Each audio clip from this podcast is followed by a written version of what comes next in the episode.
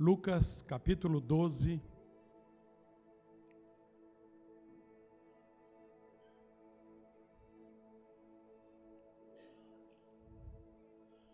Eu, eu pus as mãos sobre a cabeça do Davi simplesmente mostrar carinho de pai para filho, mas eu não orei para Deus mudar nada do que estava acontecendo nele, não.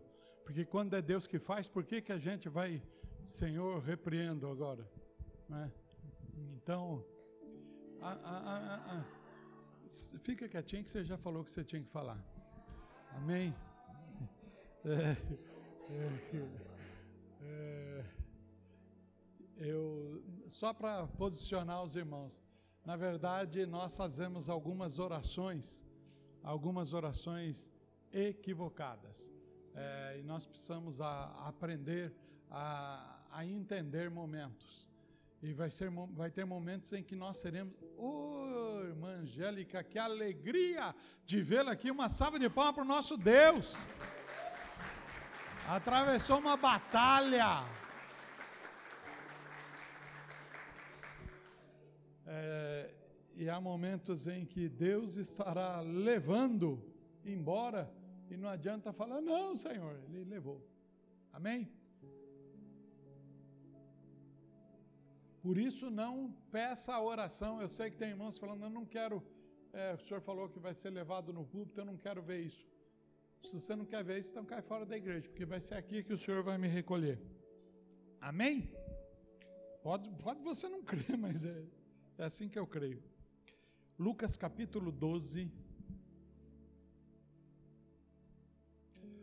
O texto é, é uma conversa do Senhor Jesus com seus discípulos. E toda a conversa de Jesus, ele tinha. Ele usava meios e formas para fazê-lo ser entendido. Para fazer ser entendido. E às vezes nós precisamos entender uma correção que pode parecer ser doída, mas é a maior expressão do amor. E é uma linguagem de Deus. É uma expressão do amor. É tão interessante. Eu tenho os textos todos do ano, porque a gente, como eu falo para os irmãos, eles são preparados no mês de outubro. No mês de outubro e novembro, nós nos reunimos com o apóstolo e aí nós fazemos é, os textos.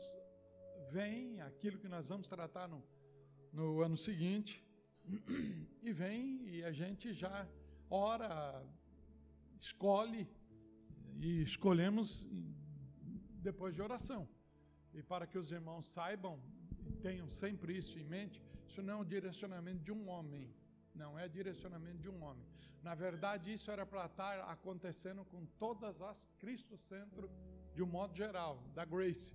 Mas as igrejas da América Central e dos Estados Unidos é, continuam Grace tudo, mas elas não, elas só trabalham no ano, no tema do ano. Nós trabalhamos além do ano nos mensais. A, as igrejas aqui do Brasil, Paraguai e Chile. É, apóstolo profetiza, eu, pastor Antônio Marcos e pastor Flávio, somos os cinco que compõem o presbitério é, nacional. E aí fazemos essa, essa escolha. Então, quando nós fazemos essa escolha, é, isso acontece antes de, da manifestação do ano. E é lógico que é intrigante na mentalidade racional poder entender como é que Deus consegue traçar passos que aconteceriam lá na frente. Mas ele, os irmãos sabem que na verdade, ele é aquilo que você necessita na hora que você necessita, não na hora que você não necessita. Assim é ele. Né? É, é, essa é a maior definição de quem o é, Deus. Ele não é, ele eu serei. É a, é a, é a, é a resposta mais correta a respeito de, do nome dele, de quem ele é e como ele é. E com isso é óbvio, irmãos, é, eu tenho por obrigação a, a ficar preocupado já com antecedência com respeito ao que prega, ao que estudo.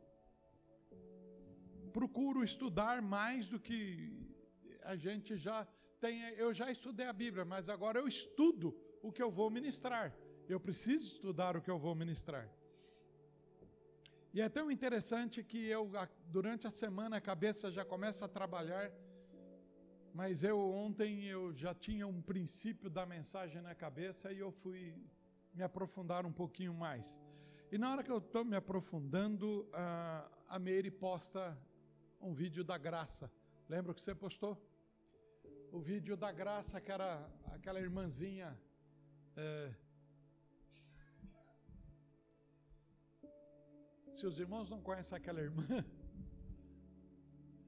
todo mundo vai falar que é uma irmã, porque ela é irmãzinha do Birote, né? Você pode prestar atenção, pode olhar o, o vídeo, mas ela é de uma família adventista e ela é da Adventista da Promessa. E, porque o Adventismo também teve uma cisão em função de ação é, do Espírito da mesma coisa que, da mesma forma que aconteceu entre os presbiterianos, aconteceu entre os batistas, os metodistas, né? E os da promessa, na forma da gente tentar explicar, não tem nada a ver, mas simplesmente para nós que somos penteca e somos radicais nas nossas interpretações, é, para nós compreendermos, a impressão é que o presbiteriano é morno e o presbiteriano renovado é quente o batista é morno e o batista renovado é quente. O adventista é não sabemos o que é, e o adventista da promessa é, mas não tem nada a ver. Todos eles são do Senhor Jesus. Todos eles são do Senhor. E em matéria, em matéria de prover, de prover dados, história, é, trazer fundamentos bíblicos, estou para dizer para os irmãos que os pentecostais não trouxeram absolutamente nada. Quem trouxe foram os tradicionais. Falo isso para os irmãos com toda confiança. Amo ser pentecostal. Amo ser pentecostal. E eu creio que o Senhor fez isso muito bem feito, porque uns precisava plantar, outros precisava regar, mas só o Espírito poderia dar o crescimento. E Paulo faz essa declaração muito clara à igreja de Corinto, e nós precisamos entender isso. E quando nós entendemos isso, nós vamos prestar atenção da necessidade que nós temos uns dos outros. Ontem tive dois momentos em que eu vi Deus agindo. Ele agiu o dia inteiro, mas eu peguei algumas coisas particulares. Uma foi no nosso futebol. Foi no nosso futebol. E no nosso futebol não foi eu estou prestando um mau serviço para os homens. Eles estão se apegando a mim por causa do, de não poder correr, de estar no departamento médico, está todo mundo indo para lá, né? E, e, não apareceu um número suficiente, estavam em seis. E aí o tempo é nosso, e para nós o, o, ocuparmos o tempo, quase que eu entro para jogar eu e o irmão Raimundo, porque eu e o irmão Raimundo nós somos nós somos os diretores do clube, é, diretor, presidente do clube, tudo, e nós temos que ficar ali do lado de fora, né? E não, não tem bar lá não, lá não tem boteco. Ah, o VAR, ah, entendi bar. É ver como é que é o problema, VAR e bar, né? É, mas entrou quatro meninos que eu não tinha visto eles em nenhum dos outros sábados anteriores, mas eles apareceram. E, e tão interessante, os meninos bom de bola. Mas uns meninos bom de bola, mas bom de bola. Mas eram meninos. Eram meninos. E, e eu comecei a prestar atenção é, neles. E, e aí eu tem hora que eu vi que eles começaram a fazer uns gracejos na frente de alguns, eu falei, senta a ripa neles. Lá de fora eu gritei. Ele olhou para mim, um deles olhou para mim assim como cara de. falando, poxa. Né? Aí eu terminou tudo, chamei eles. eles fizeram, num determinado momento, eles decidiram, eles estavam mesclados entre os nossos times, os nossos irmãos, num determinado, nos últimos 20 minutos, eles decidiram montar o time deles e pegaram o Duquinho. O Duquinho é traidor, irmãos. Ele foi para o time dos meninos. Pegaram o Duquinho de goleiro e ficou a nossa igreja só do lado de cá. Mas eles vieram brincando e fazia, balançava, balançava, e os nossos começaram a jogar sério e deram entradas não viris, mas entradas que são necessárias muitas vezes num jogo, e foram ganhando bola, e no fim, os homens da igreja ganharam uma diferença de quatro gols deles. Eles não ficaram satisfeitos.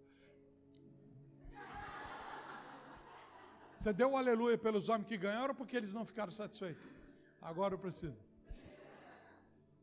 Aí eu chamei eles eu chamei eles para conversar com eles, mas eles foram de uma educação e eu achei muito lindinho conversar com, com os quatro encostaram e eu falei, parabenizei eles. E aí eu até brinquei com o que eu tinha falado, senta o rei nele. E aí ele veio, ô tio, obrigado pelo conselho. Eu dei um conselho para eles e o senhor falou comigo, você está vendo? Eles já estão, é, eles já têm habilidade, mas eles precisam de conselhos e precisam de maturidade. E a maturidade não vem na hora, a maturidade vem com o tempo. E eu falei isso aí, ele falou, obrigado tio. Daí um deles falou, acho que comentou, não sei com quem, se foi o Duquinho, que falou que eles eram acostumados a jogar futebol de, acho que foi o Fê que falou para mim, eles eram acostumados a jogar futebol de campo. Eles, acho, não, não foi o Espírito Santo. Ah lá, tá lá. É que você está em cima aí, foi o André. Eles haviam falado para o André que eles eram acostumados a jogar futebol de campo e aí eles tinham já toda essa habilidade, mas não manjavam na quadra. O que é que eu entendi, irmãos, com isso aí? Às vezes, às vezes nós recebemos, recebemos informações, vemos e através do ver nós aprendemos, é, mas nós não escutamos instruções. Nós simplesmente fazemos por aquilo que vemos, por aquilo que simplesmente ouvimos generalizado, mas não paramos para escutar um professor. Não era que eu era professor de, de futebol ali, não era. Mas não escutamos às vezes falar. Talvez você não perceba isso quando um time de futebol ele começa a dar ouvido ao seu treinador. E o seu treinador fala: Olha, nada de resolver a coisa sozinho. Você é uma equipe, você precisa do da direita, você precisa do da esquerda. Troca a bola para que o conjunto chega e com o conjunto chega aquele que está na defensiva pode ser surpreendido pelas trocas de bola. Então, nisso aí eu vi o, um dos sentidos da palavra que eu vou trazer aos irmãos. O segundo ponto foi vendo o trabalho é, das nossas crianças aqui ontem. Uma ministrou, mas cinco seguraram a peteca. Cinco ou seis seguraram a peteca. Porque não é fácil controlar todas essas crianças. E aí a unidade, inclusive até o Renan, o namoradinho da Naira, é namoradinho mesmo? Posso fazer essa declaração? Tranquilo, sossegado? Se não é, eu já estou abençoando essa que o teu pai e a tua mãe não estrague ele, tá bem? Protege ele, protege. protege. É, e eu estava vendo até o trabalho dele, o trabalho da Fê. Estava a Naira, estava a irmã. Como é que você chama mesmo? Rita? Irmã Rita. E eu estava vendo os trabalhos das demais que aqui estavam cooperando. Para que aconteça uma ministra mas há um, um grupo servindo, servindo. Há um grupo servindo. Os quatro meninos ontem serviram a nós. Está entendendo, homens? Os quatro meninos ontem serviram a nós. O tema é chamados para servir. Quando eu olho para esse tema de Lucas e o texto, Jesus usa parábolas da mesma forma que eu usei agora. o que eu usei foi figuras de linguagem, parábola. quase como uma parábola. Na hora que eu estava vendo isto e preparando um pouco antes, quando eu ouvi o, o, o, uh, o vídeo que está no grupo da igreja, eu estava lendo uma parte de maravilhosa graça de Philippe Yancey. Philippe Yancey. Eu estava lendo esse livro. E eu já li esse livro umas duas vezes. Alguém leu Maravilhosa Graça? Eu acho que aqui a única que leu foi a. O Nivaldo diz. Alguém leu Maravilhosa Graça? A Rosângela, porque o livro que está comigo é da Rosângela, inclusive. Ainda bem que ela não está aqui. Mas não falam para ela que está comigo. Eu vou devolvê-lo, mas depois que eu ler de novo. Né? Eu estava lendo é, A Festa de Bebete, que Filipe Yancey traz a respeito. E num dessas mensagens agora eu vou ler todo o texto. Eu não posso ler porque ele é grande, vai atrapalhar no que eu preciso entregar para os irmãos. Eu estava lendo isso e eu falei, Senhor, como é que pode? Na hora que eu estou lendo, é postado um vídeo a respeito da graça, a respeito do amor, a respeito de como o Senhor é, está sempre pronto para nos perdoar, para nos impulsionar, para nos levar a servi-lo.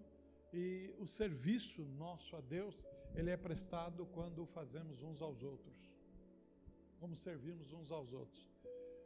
Porque Deus não precisa do café da manhã. Deus não precisa que você retire o lixo ajudando a tua esposa nos afazeres da casa. Deus não precisa que você estenda a cama. De manhã, na hora que você sai, porque talvez você sai, a esposa já saiu antes e você ficou com a cama ela desarrumada e você não vai esperá-la para que ela, a hora que ela volte, ela estenda. Você já o faz.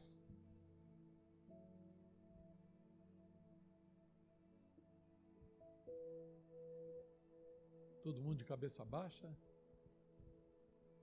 maravilhosa graça. a maravilhosa graça. Mas eu não faço. Porque isso não é serviço meu. Isso não é serviço de homem.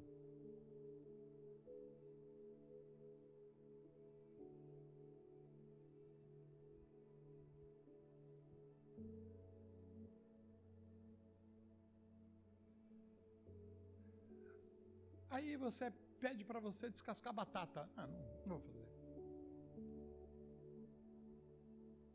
Pede para você, você passa no supermercado e faz isso ou faz aquilo. Ah, não, você está aí o dia inteiro, vai e faça.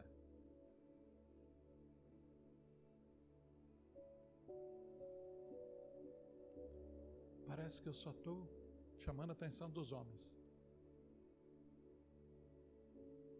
Mas vai lá. É aqui o lugar que você tinha que ter deixado essa cueca? Eu já não te falei que a toalha tem que. Eu sei que tem os dois lados aí da coisa, irmãos.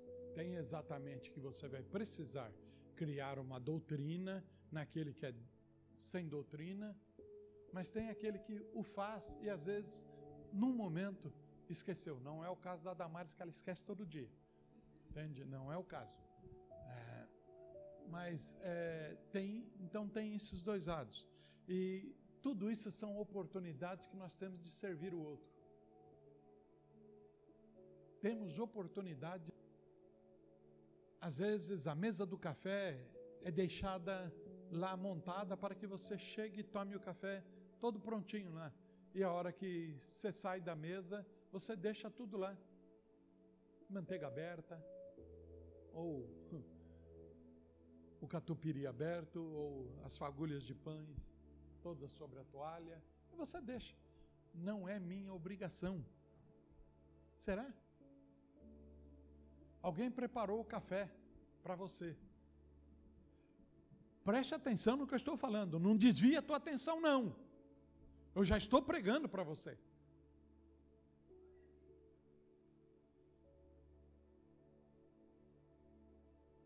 O que que custa você pegar todas as os talheres que ficaram ou as canecas que ficaram e levar até a pia. Ou se você tem uma máquina de, de lavar, já colocar dentro da máquina de lavar, pegar a toalha. Se você tem o um rastelinho de recolher, né? De, das fagulhas de pães, você faz, senão você vai, chacoalha ele no lixo, dobra a toalha, guarda a toalha, coloca a fruteira, que toda casa a fruteira fica na mesa, ou então um vaso de flor fica ali, coloca. Que custa isso? Isto é um princípio de servir. Isso é princípio de servir.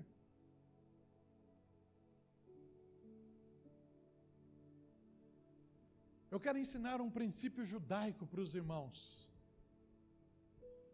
Os judeus se ajudam mutualmente, eles se ajudam. Mas quando um é chamado para ir à casa do outro, e ele é chamado, ele vai de mão abanando, porque seria uma afronta ele chegar e levar alguma coisa. Porque aquele que o chamou, ele o chamou para servir.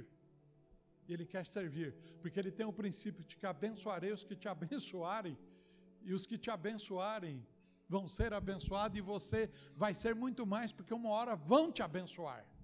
Isso é um princípio judaico, é um princípio da palavra de Deus. É o princípio que o Senhor deu. O serviço que você presta, ele não pode ser cobrado. E sabe por que ele não pode ser cobrado? Porque o termo servir vem de servo. Servo no, no grego é doulos. Doulos é escravo.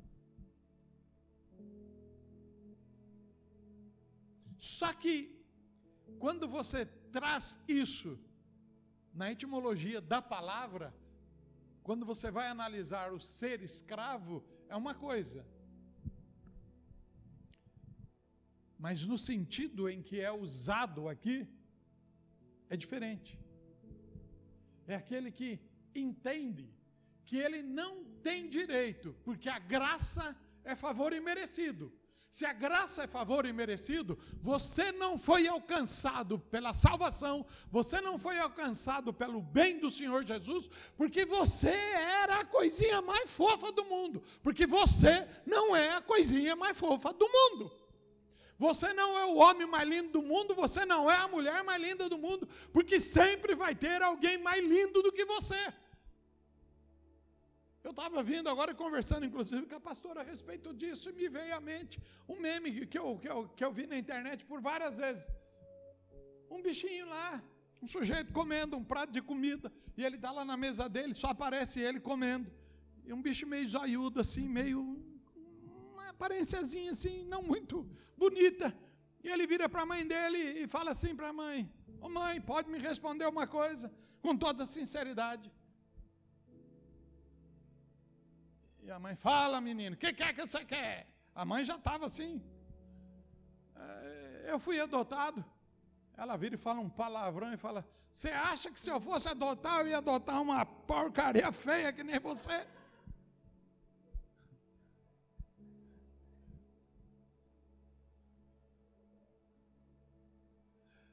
E isso, irmãos, é, é usado. É usado como uma forma de expressar que existe alguém mais e alguém menos. Alguém mais e alguém menos. E nessa postura, e, ne, e, e, e, nesse ataque satânico de criar esse desnível, alguém se aposta do ser mais. E aquele que se aposta do ser mais, ele se acha que ele só deve ser servido, e ele não deve servir. Você está entendendo a construção que eu estou fazendo para nós caminharmos um pouco mais no texto? E agora eu quero te dar um princípio bíblico. Aquele que não sabe servir não pode ser servido. Amém? Aquele que não escuta não pode ser ouvido. Se você não senta para escutar e para aprender, para receber ministração, você jamais chegará ao ponto de ministrar, mesmo que você se prepare. mesmo que você faça a faculdade que você quiser fazer, mesmo que você faça PH, DSH, não sei nem se existe isso, mas estou inventando agora. É, mesmo que você faça tudo, se você não para para ouvir, para se submeter, para se sujeitar, você nunca será ouvido. Nunca.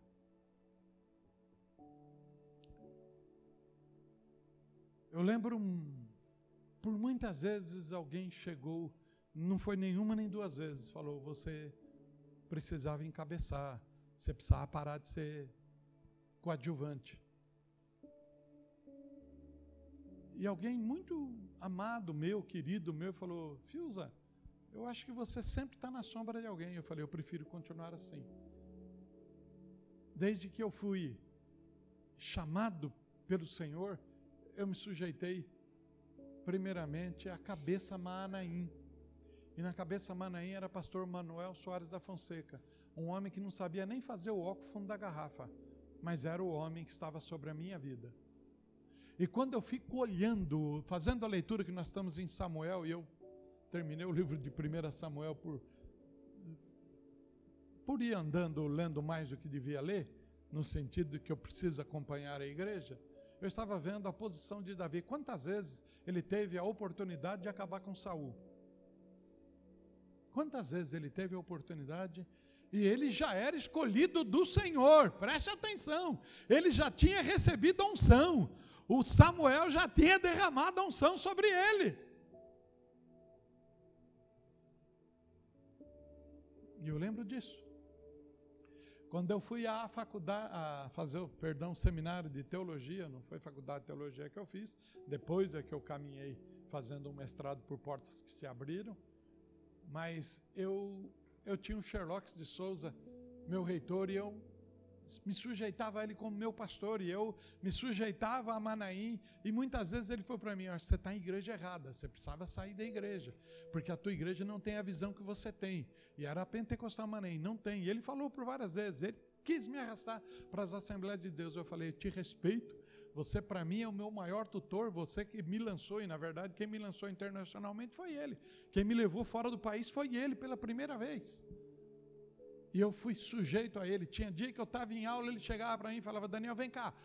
Me tirava da aula, falava: professor, ele vai me atender. Eu saía pregar na Assembleia de Deus do Brás, no lugar dele, ou ia pregar numa Assembleia aqui na Vila Formosa, porque ele era chamado a pregar, ele me mandava eu ir pregar e eu deixava a aula porque eu era sujeito a ele.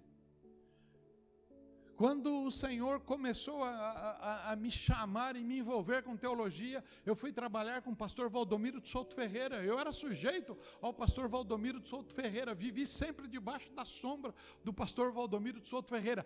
Eu prefiro viver assim, irmãos.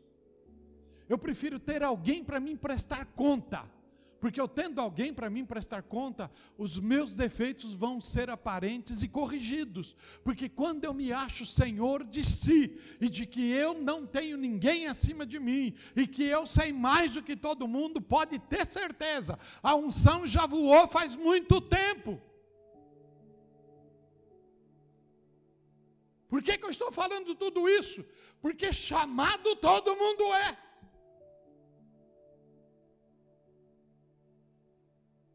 E escolhido, como é que vai ser?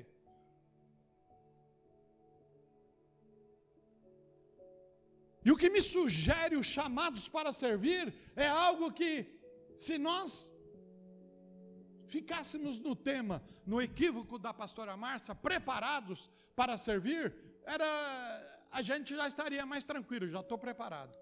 Eu não só fui chamado, já estou preparado, eu posso avançar. Mas se Desculpa, eu não estou querendo ser mais do que os irmãos. Se eu, que pela infinita graça, bondade e misericórdia de Deus, os pastoreios, sou a, a, liderança maior que tem aqui, eu ainda não estou preparado, ainda estou me preparando. Deus ainda está introduzindo coisas, corrigindo coisas na minha vida. Então preste atenção, meu irmão. Há um processo aí em andamento. Processo em andamento. Eu, como pastor seu, eu tenho por obrigação te alertar, te ensinar, te preparar, porque há um processo. Nenhum de nós estamos prontos mas só somos águias. Entenda isso. E a águia ela vai renovando as suas forças voando, e você só se prepara trabalhando. Então preste atenção nisso. Quando você for chamado, venha. Quando você for chamado, aceite. Quando você for chamado, escute. Quando você for chamado, obedeça.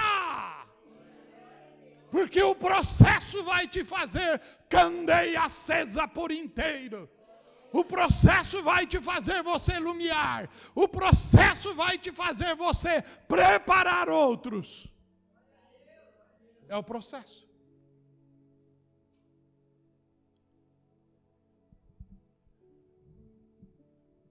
Nós não temos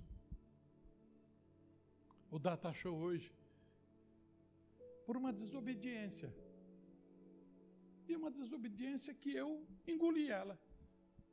Porque quando eu ouvi o Data Show Pifô, eu falei: prepara, vamos preparar outro, vamos correr atrás. E nós temos meios, pela misericórdia de Deus, temos meios. Nós temos meios de sair daqui agora e já trazer o Data Show e colocar. Temos. Deus já preparou tudo isso. Então, ah, não, eu vou orar primeiro para ver se o Senhor não. Tem coisas que não, você não, não precisa orar, porque Deus não vai fazer. Deus não vai fazer, é você que tem que fazer.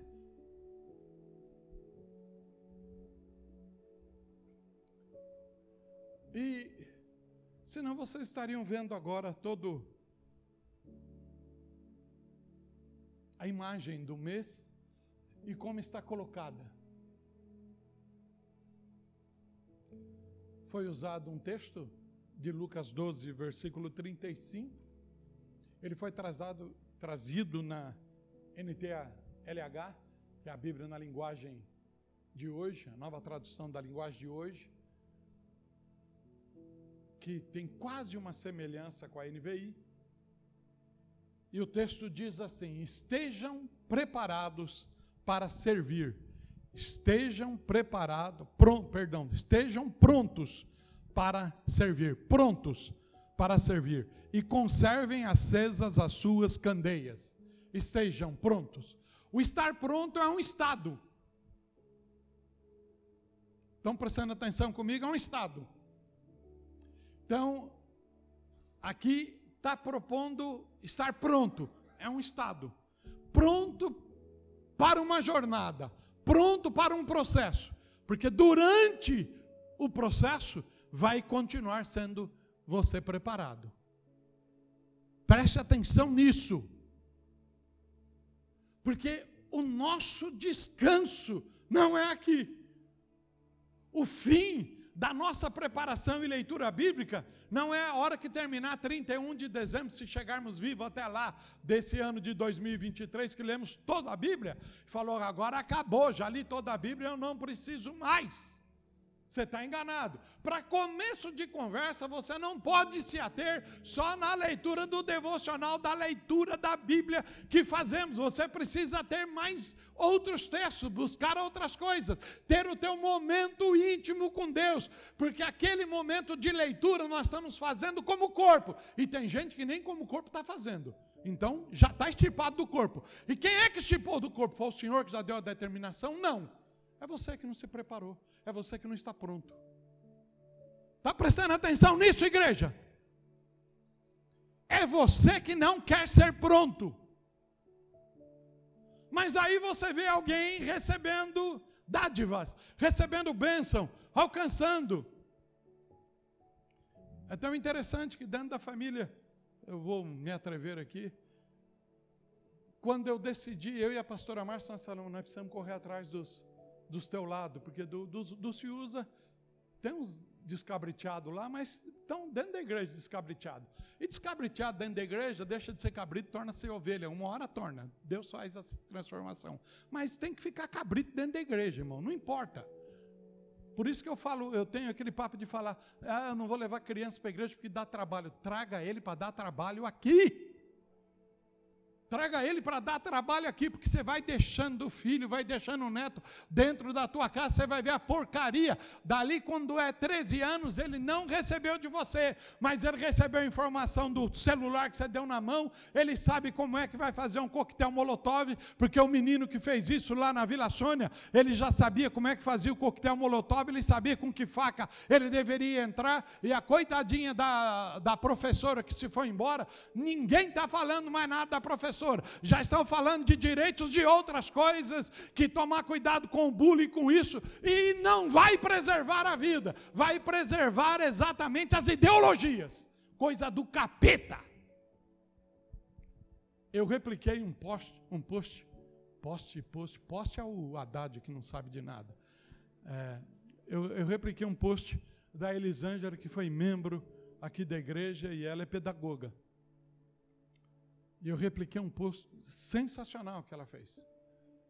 E depois eu repliquei algo de um amigo nosso da igreja da Lapa, o Babu, também com respeito a isso.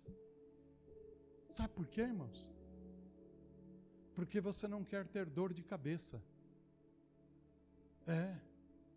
A comunidade da televisão, de uma internet, de uma série de coisas, você não quer criar filhos. Você não quer criar filhos e você casou para ser para ser para ser vir. Está escutando? Você está pensando que é fácil você ir ensinar a criança, ó, a fralda vai até certo ponto. Depois, ó, você vai ter que apresentar o piniquinho para a criança. Isso aqui é um piniquinho, tá? Ah, mas isso é coisa antiga. Não, não é coisa antiga, não. Porque você não vai colocar uma bundinha da criança naquele vaso sanitário. Porque você colocar ela funda, você deu descarga, ela vai embora junto. Eu tenho que ser exagerado para acordarem para a vida. Está entendendo, irmãos? É um processo que você vai ter que fazer com a criança. E se o processo só fosse isso, isso daí não é nada. É trabalhoso, mas não é nada.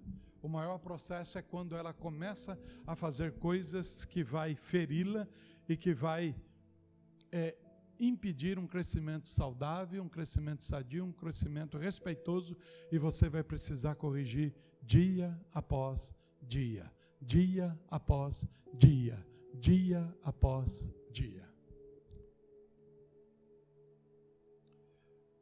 A escola ela foi instituída não para trazer educação, mas para trazer cultura e ensino de história, geografia e outros bichos mais.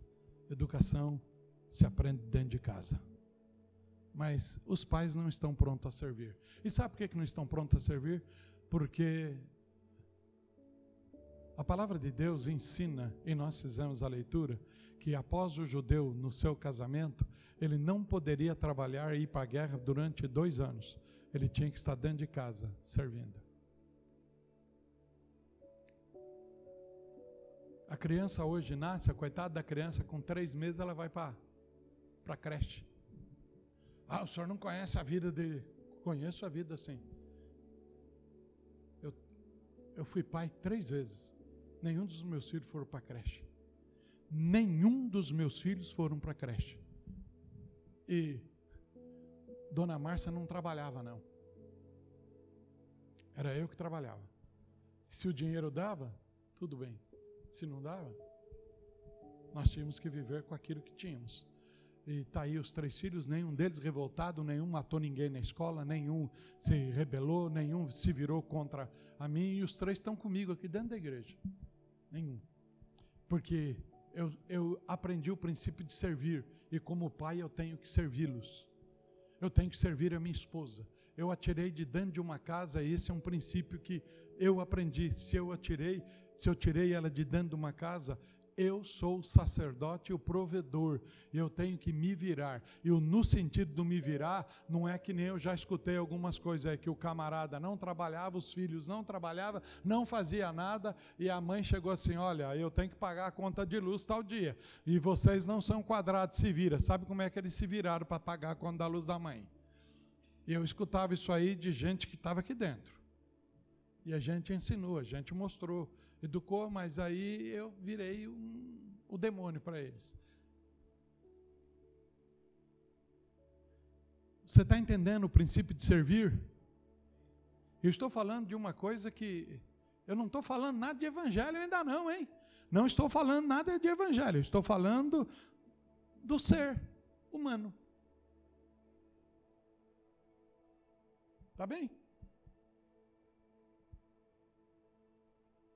Princípios. Ah, pastor, mas eu não tive. Não tem importância, você não teve. Mas agora você tem. Mas agora você tem. Você tem a palavra de Deus nas tuas mãos. Você pode aplicar a tua vida, ler a tua vida. Você quer ver um camarada que era tido como alguém ateu, à toa, e era ouvido por alguns, Augusto Cury. Mas ele se converteu, se encontrou com Jesus.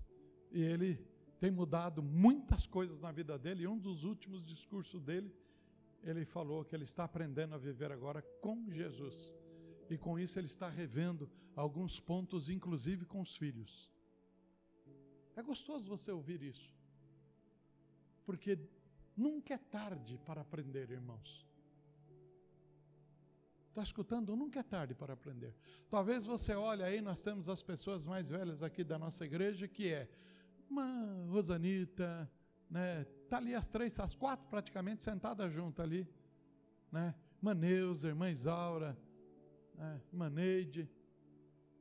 A irmã Neuza também tá, vocês não viram, tá lá também. É, tá. Eu sou obrigado a estar aqui ainda respondendo a, os ataquinhos do lado, irmãos. É duro isso. Entende? Está entendendo? Elas ainda têm muita coisa para aprender. E se elas se dedicarem, é que elas não querem. Ela, ah, você vai conversar com elas e falar: ah, esse negócio de internet, de celular, eu não quero saber, então não quero. Mas se elas quiserem, elas podem. Elas podem per... Se as crianças já estão aí fazendo coisa, é. nunca é tarde para aprender. Nunca.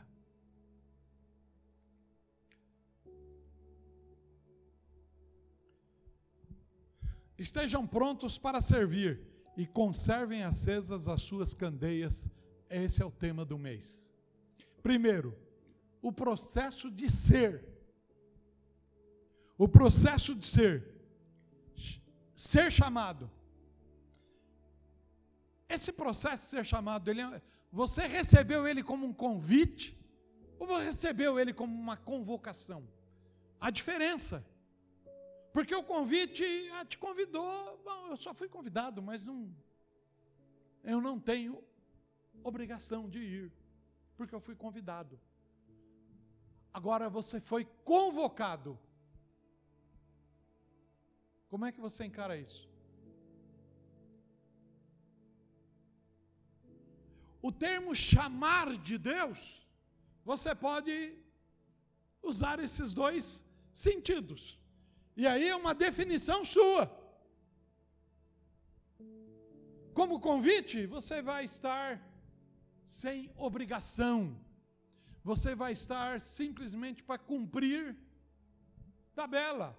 Você vai estar simplesmente para quê? Olha, a ambiência é legal, o convite é para uma festa, vai ter uma comida boa e eu vou aproveitar. Eu vou rever alguns tá, vai, eu, eu. Tem muita gente chamada dentro da igreja vivendo essa dimensão. No domingo passado, quando Davi falou aqui a respeito de que tem muita gente que o coração dele já não está mais. Por isso que a palavra de Deus diz: por se multiplicar a iniquidade, o amor de muitos esfriará. O amor é a interioridade. E você pode tapear essa interioridade para alguns, mas você não tapeia para aquele que chama. E você não tapeia para aquele também que tem discernimento do Espírito. Por que, que eu não tenho tal oportunidade? Por que, que eu não o faço? Por que, que eu não sou aí convocado para isso? Você não é convocado porque você só aceitou o convite. Não aceitou quando foi convocação. Porque quando você aceita a convocação, você está em tudo. Você está em tudo. Quando eu preciso entender o princípio de ser pronto para servir, quando eu entendo o princípio de ser pronto para o servir, eu entendo que eu preciso estar orando, jejuando, estudando a palavra. Ah, mas eu posso fazer isso sozinho em casa? Pode, não tem problema nenhum. Você pode fazer, mas no corpo você não é sentido.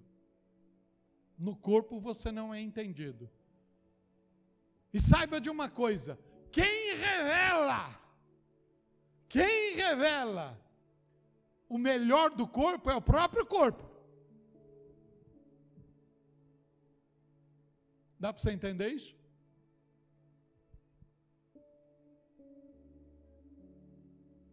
Dentro do servir ao Senhor, e você só serve ao Senhor quando você serve, que foi o final da palavra da pastora.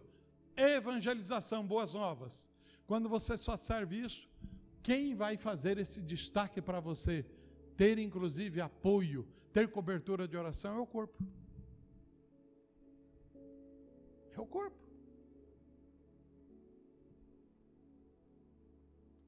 Preste atenção que eu comecei a trazer o teu serviço dentro de casa. Servir no normal. E agora eu já estou pulando servir na igreja. Preste bem atenção no caminho. Eu escrevi tanto que não vou pregar o que eu escrevi. Eu vou pregar durante um mês aí. E talvez aquilo que eu falo para os irmãos, talvez eu escrevi mais para mim do que para os irmãos. Estejam prontos para servir. Primeiro, o processo de ser chamado, eu já captei se é convite ou convocado.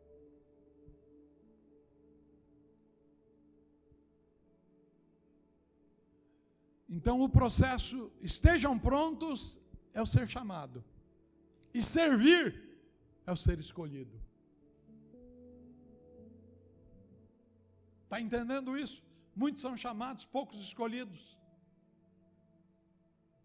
Eu estou fazendo uma fusão aqui de dois versículos. E fazendo porque o Espírito me indicou para isso. Para que você comece a compreender o texto faz parte de parábolas de Jesus e, e está exatamente no subtítulo de Lucas capítulo 12.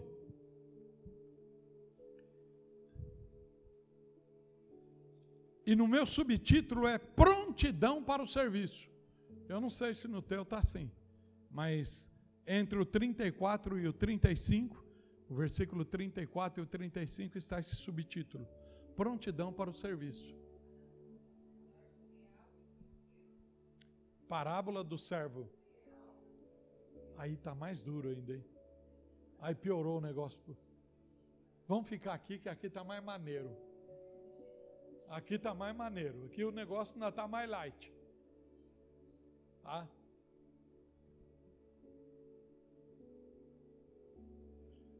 Então, Vamos tentar entender um pouquinho mais.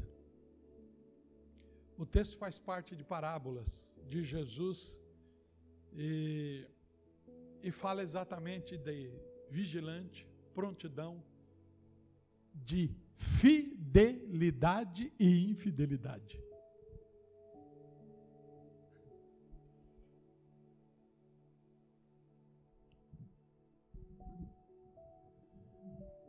É tão interessante. Eu, a gente vê algumas dimensões que, ela, que a igreja vai tomando em função de entender um tempo novo, um tempo de ação, um tempo. E na verdade, a impressão é que tem que o Espírito Santo está agindo mais. O Espírito Santo não está agindo mais, não. O Espírito Santo continua agindo. Até na hora que você está morto, ele está agindo. Até na hora que você está frio, ele está agindo. Na hora que você está morno, ele está agindo. Na verdade, é você que verdadeiramente passou a dar ouvido ao Espírito Santo. Porque ele em nenhum momento ele chegou aqui e falou: estou aborrecido. E a pombinha, que era o símbolo do Espírito Santo, chega aqui, cabeça baixa, e fala: Você vai querer falar em língua? Você fala se quiser, porque eu.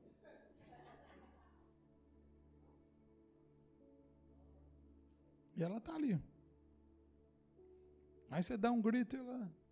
Está gritando por quê? Não fui eu que fez você gritar. Você está gritando da tua carne. Está entendendo, irmãos? O Espírito Santo, tá, você precisa é de estar toda hora atento e não deixar ser levado por histórias, ser levado por espíritos enganadores, ser levado por fofoca. É. E ser levado, inclusive, pela ingerência e influência de Satanás na tua vida, cochichando, falando que você não alcançou nada do que Deus falou que você alcançou. Você vai entender isso aqui um pouquinho mais para frente.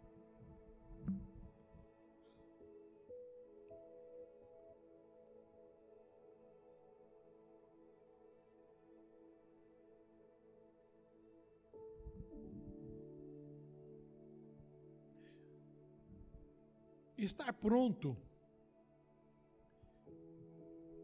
estar vigilante, ser fiel, é manifesto com a candeia acesa.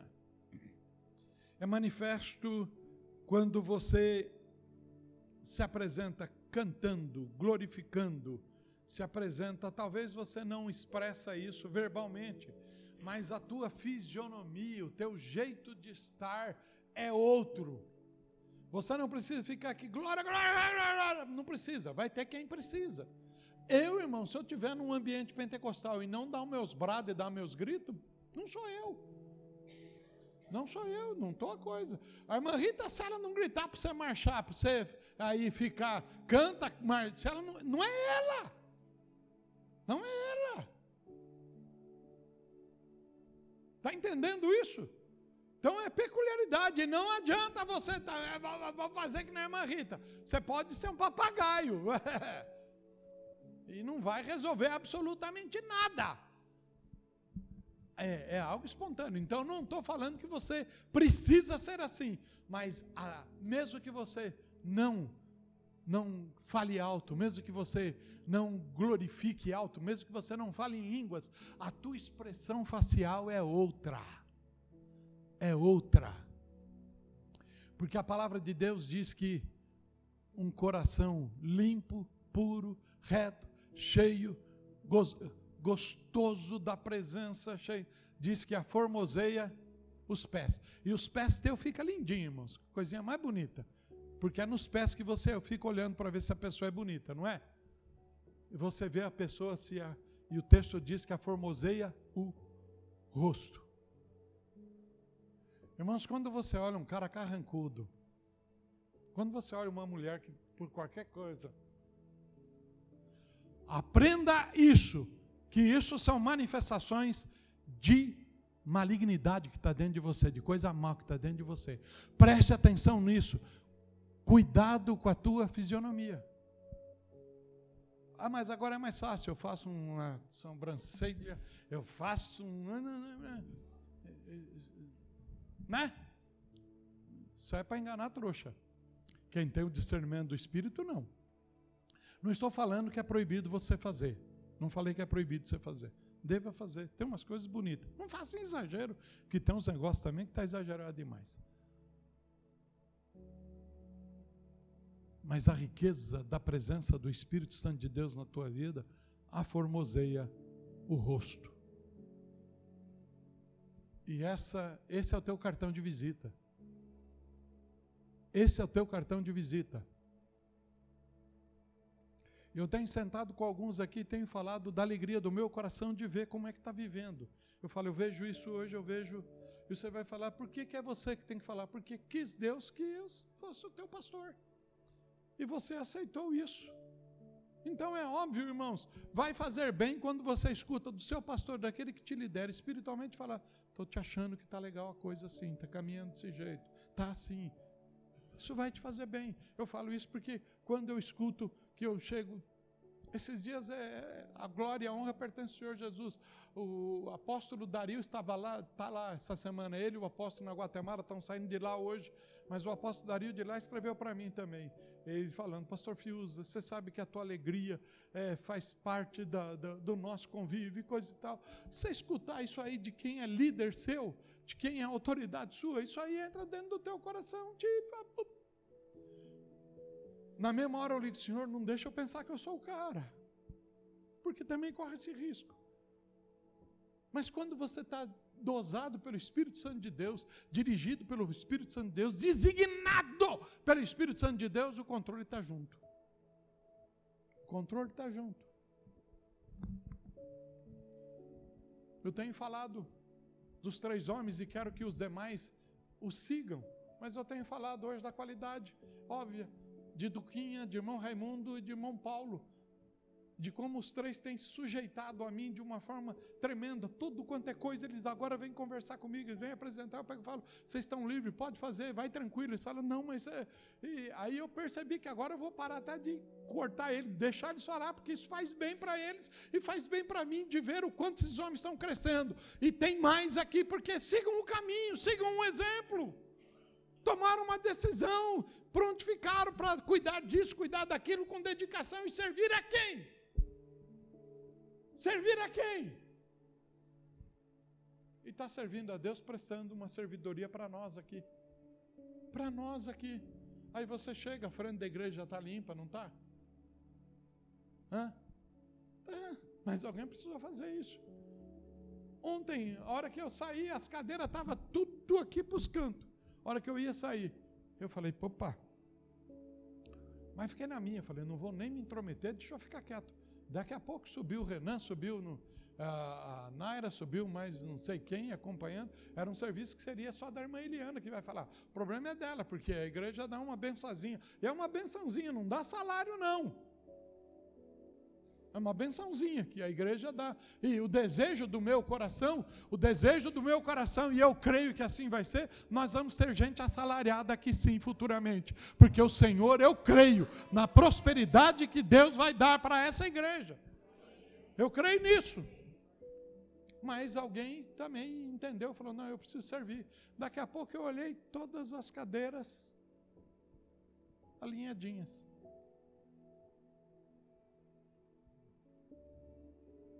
Servir.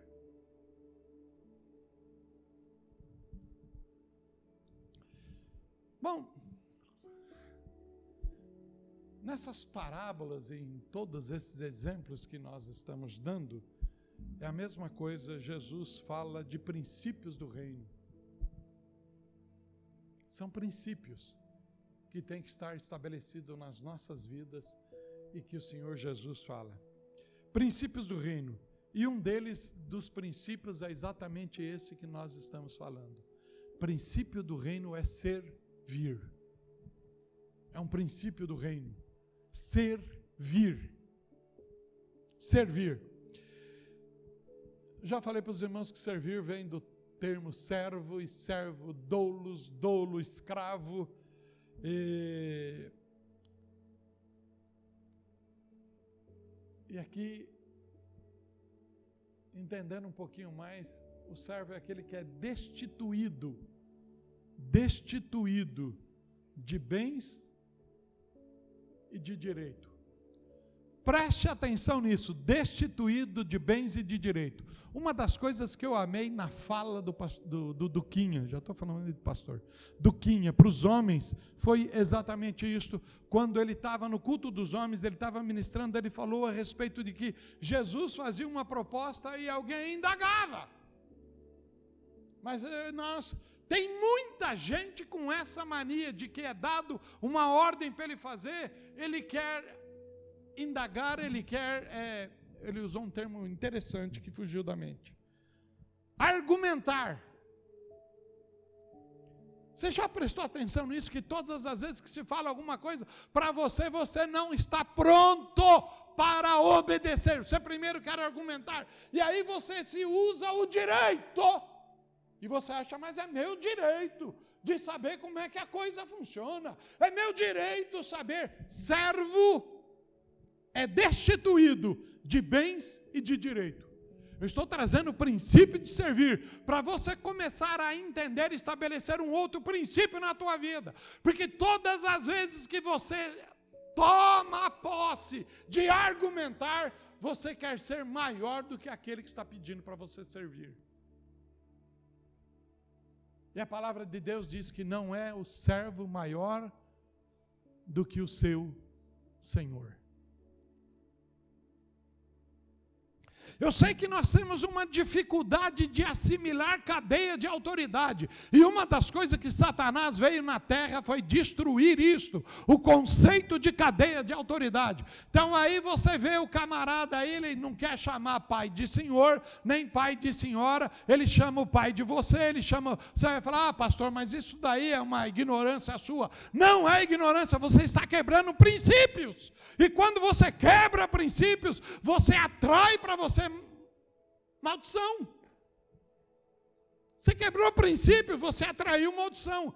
E aí o camarada, ele não fala para a mãe dele, senhor e senhora, mas daí a polícia impõe ele no canto, ele fala, sim senhor, sim senhor, sim senhor, sim senhor. Aí ele fala sim senhor, na hora que ele já não deveria mais estar falando, porque não seria mais obrigação, ele simplesmente seria educado quando ele nem passaria por, por esse processo porque na sua educação já o destituiria ele da maldade, e ele não praticaria maldade.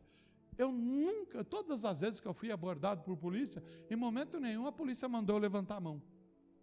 E eu já fui abordado várias vezes. Em momento algum a polícia mandou, levanta a mão, mão para cima, não.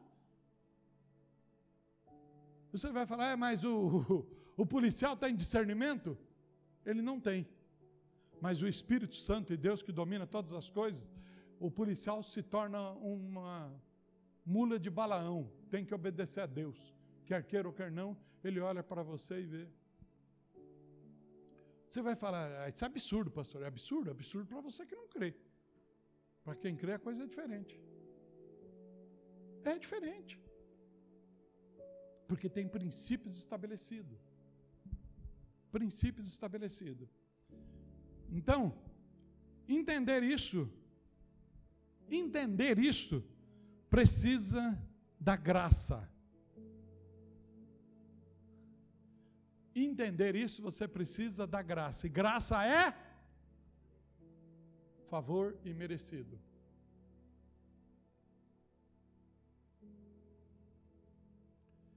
Por que, que muitas vezes você não entende isso? Porque na hora que está sendo explicado, às vezes você está fixo em outra coisa, seja, seja no celular ou mesmo numa leitura bíblica na hora que está sendo ensinado, você está fixo, tua, teus olhos estão ali. E aí, eu não sei o que é que falou, não sabe mesmo. Não sabe mesmo. Não tem, inclusive, a, o autodomínio de estar num ambiente em que foi preparado, porque o convocado, ele vai, preste atenção nisso, o convocado ele vai estar atento a toda a ordenança, porque ele foi convocado, e ele precisa de todos os detalhes, ele não quer perder detalhe nenhum, então ele fica atento a tudo que acontece e que é direcionado a ele. O convidado não, o convidado ele troca ideia com o outro do lado, ele vai e faz e fica, por isso mesmo, está entendendo? Eu estou trazendo princípios para você aprender aprender o que é ouvir a Deus para servi-lo. Para servi-lo. E para tanto você precisa da graça.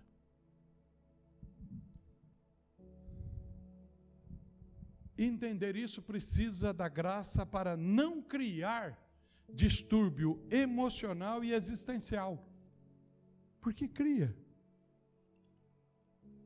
E aí você não sabe por que, que você foi chamado, você não sabe por que, que, que, que você está fazendo na igreja. Você não sabe. Ah, eu não sei qual é o dom meu, não sei qual é o meu ministério, eu não sei para que, que eu sirvo. E alguém tem que estar tá sempre falando para você alguma coisa, quando você já deveria receber isso do próprio Espírito. Porque você vai recebendo do próprio Espírito e você vai se apresentando. Tem gente que vai já encostando no departamento infantil porque acha que o babado dele é ali no departamento infantil. Tem gente que vai encostando, eu quero cantar, e aí já vai, porque tem gente que vai já começando, sem você falar nada, ele já vai ajeitando cadeira, vai pegando vassoura, vai pegando porque ele quer ser servidor ou quer ser diácono. Tem gente vai, isso vai acontecendo porque a pessoa vai entendendo em si que ele tem algo a fazer e ele re, recebe isso de dentro do Senhor. Eu recebi que eu só fui chamado para sentar. Então tá bem, então cuida bem da tua bunda, que é para ela não ficar dolorida no tempo que você tem que ficar sentado.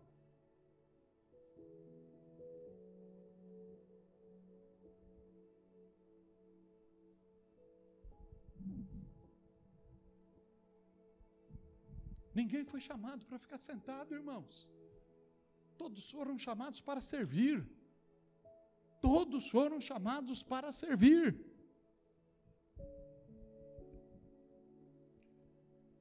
Eu vou citar agora, para encerrar essa mensagem, não, não encerro tudo que escrevi, não. Mas eu vou citar agora o que Philip Yancey apresenta no Maravilhosa Graça. E ele cita uma frase, uma frase, não, ele cita um texto de mais ou menos umas cinco, seis linhas, de David Simmons. E eu li David Simmons como eu fiz quando eu fiz seminário. E o livro que, que Philip Yancey declara aqui era David Simmons falando a respeito do perfeccionismo. E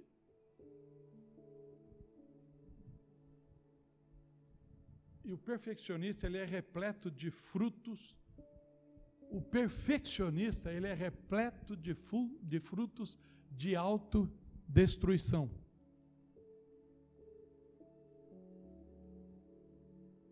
Obrigado, irmão Raimundo.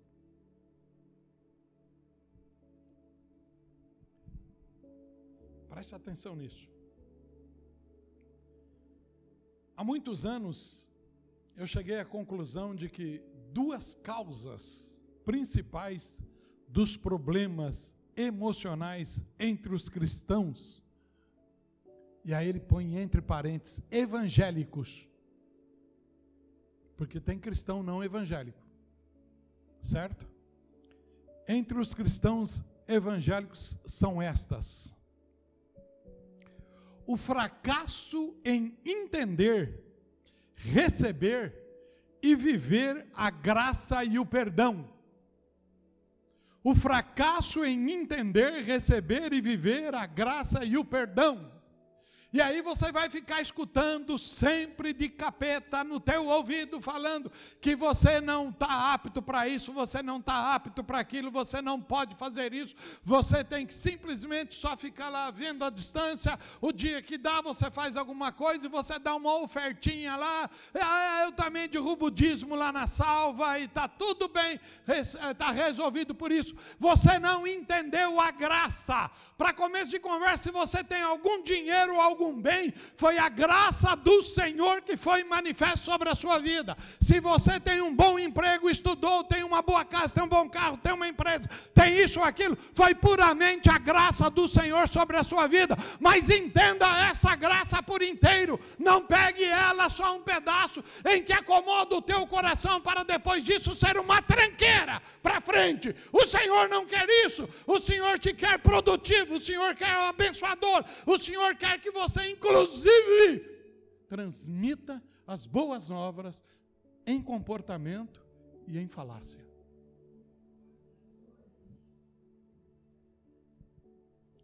E ele vai dizendo isso.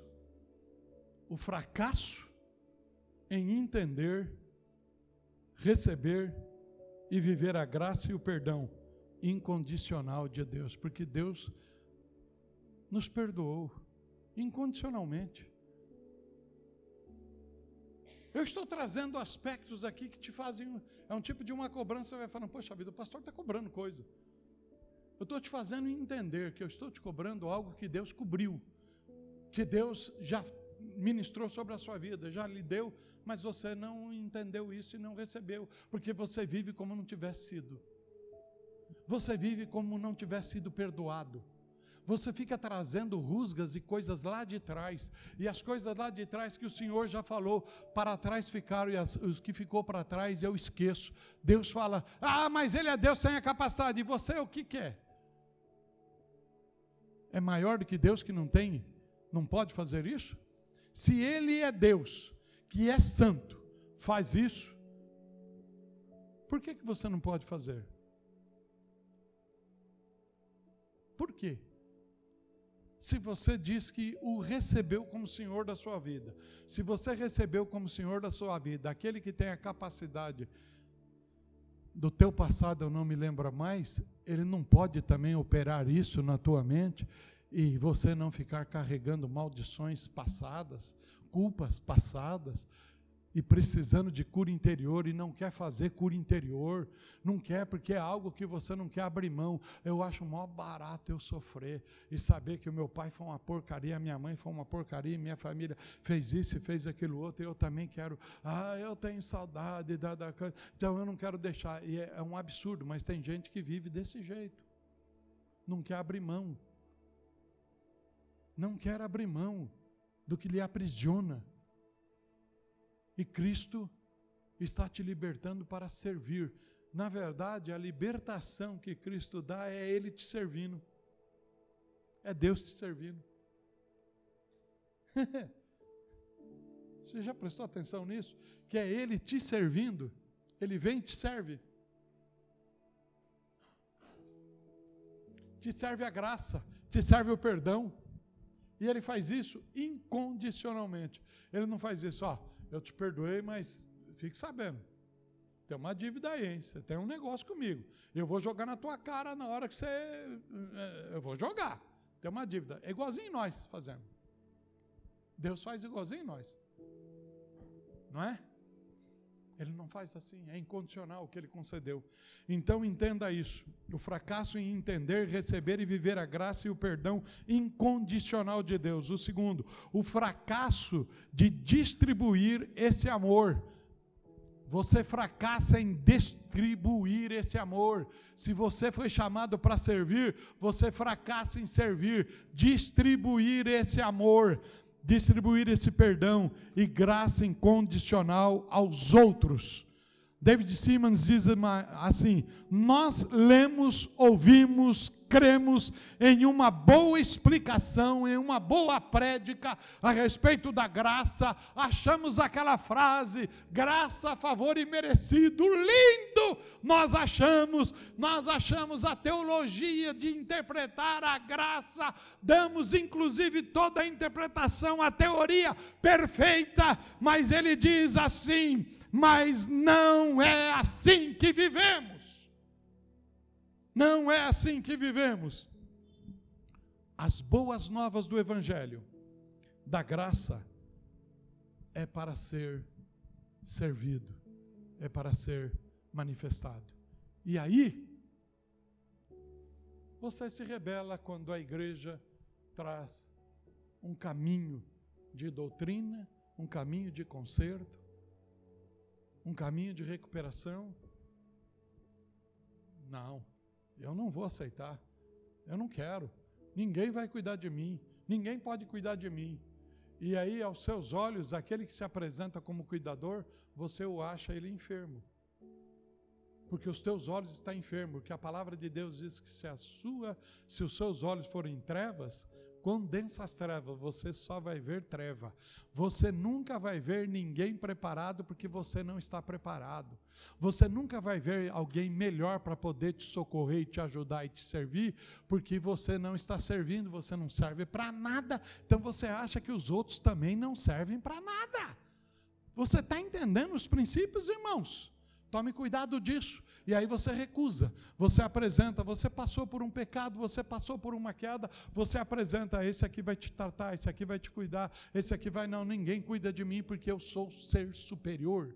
Eu sou ser superior. E vocês viram o que aconteceu com quem se apresentou como ser superior. Ele foi destituído dos céus. Está entendendo isso, meu irmão e minha irmã? Alguns processos acontecem ao nosso redor e nós não entendemos.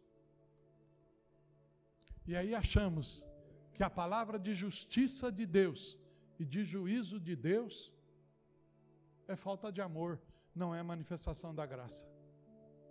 É assim que nós compreendemos.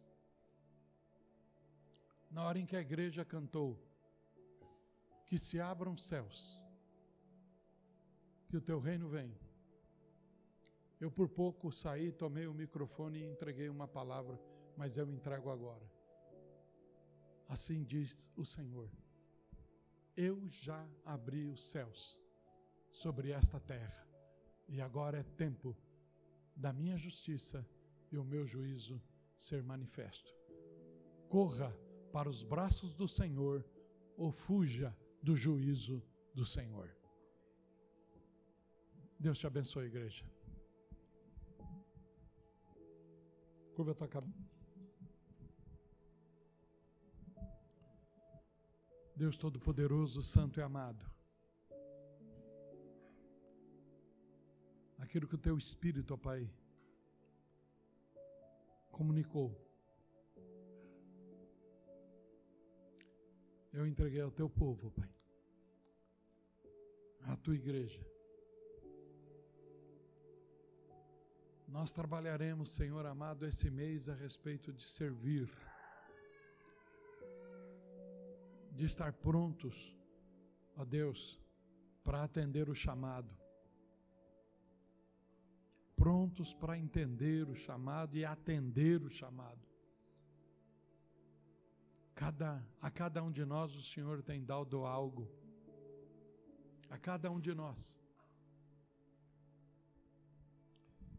Talvez, ó Pai, nós não compreendemos o sentido de um pirulito que foi entregue ontem a cada criança que aqui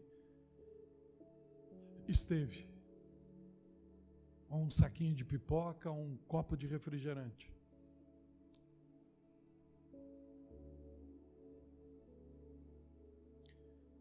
Mas Deus, tudo aquilo que o Senhor permite que chegue até as mãos desta casa e do teu povo é abençoado. É abençoado. E todos aqueles que tomaram um copo de refrigerante, que pegaram um saco de pipoca e, e saíram com um pirulito ontem. Eu não sei se teve mais coisas que essas crianças foram alimentadas ontem, mas tudo aquilo, ó Pai, está produzindo algo na vida dessas crianças hoje. E, ó Pai, toda a fúria do inimigo contra nós, ela não vai cessar. Ela vai inclusive aumentar mas nós estaremos muito mais cheios da tua luz, muito mais cheios da tua graça e do teu espírito, e atravessaremos toda a afronta, todo o ataque, porque em Cristo Jesus nós não somos só vencedores, nós somos mais do que vencedores. Obrigado, Pai, por essa consciência, e obrigado, Pai, porque a igreja está sendo despertada para servir E ó Pai querido, Pai amado, e quando eu sou despertado para servir, o meu irmão da esquerda o meu irmão da direita também está despertado para servir. E se ele sentiu a convocação e estará comigo na convocação, não será eu que vai falar para ele: não venha e não faça. Eu não quero trabalhar com esse, eu não quero trabalhar com aquele, eu não quero tocar com esse, eu não quero tocar com aquele, eu não quero. Eu fui chamado para servir e aquele que está do meu lado também o foi. Por isso, juntos nós vamos glorificar, exaltar e bendizer o teu nome para todos sempre, Jesus.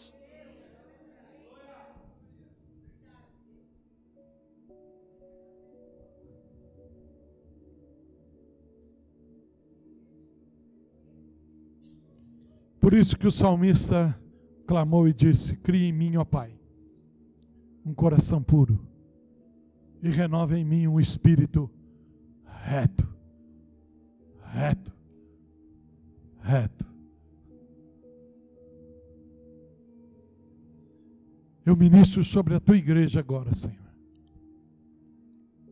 A bênção do chamado e a prontidão para a convocação que o teu Espírito tem feito, como a igreja e os trabalhadores da última hora.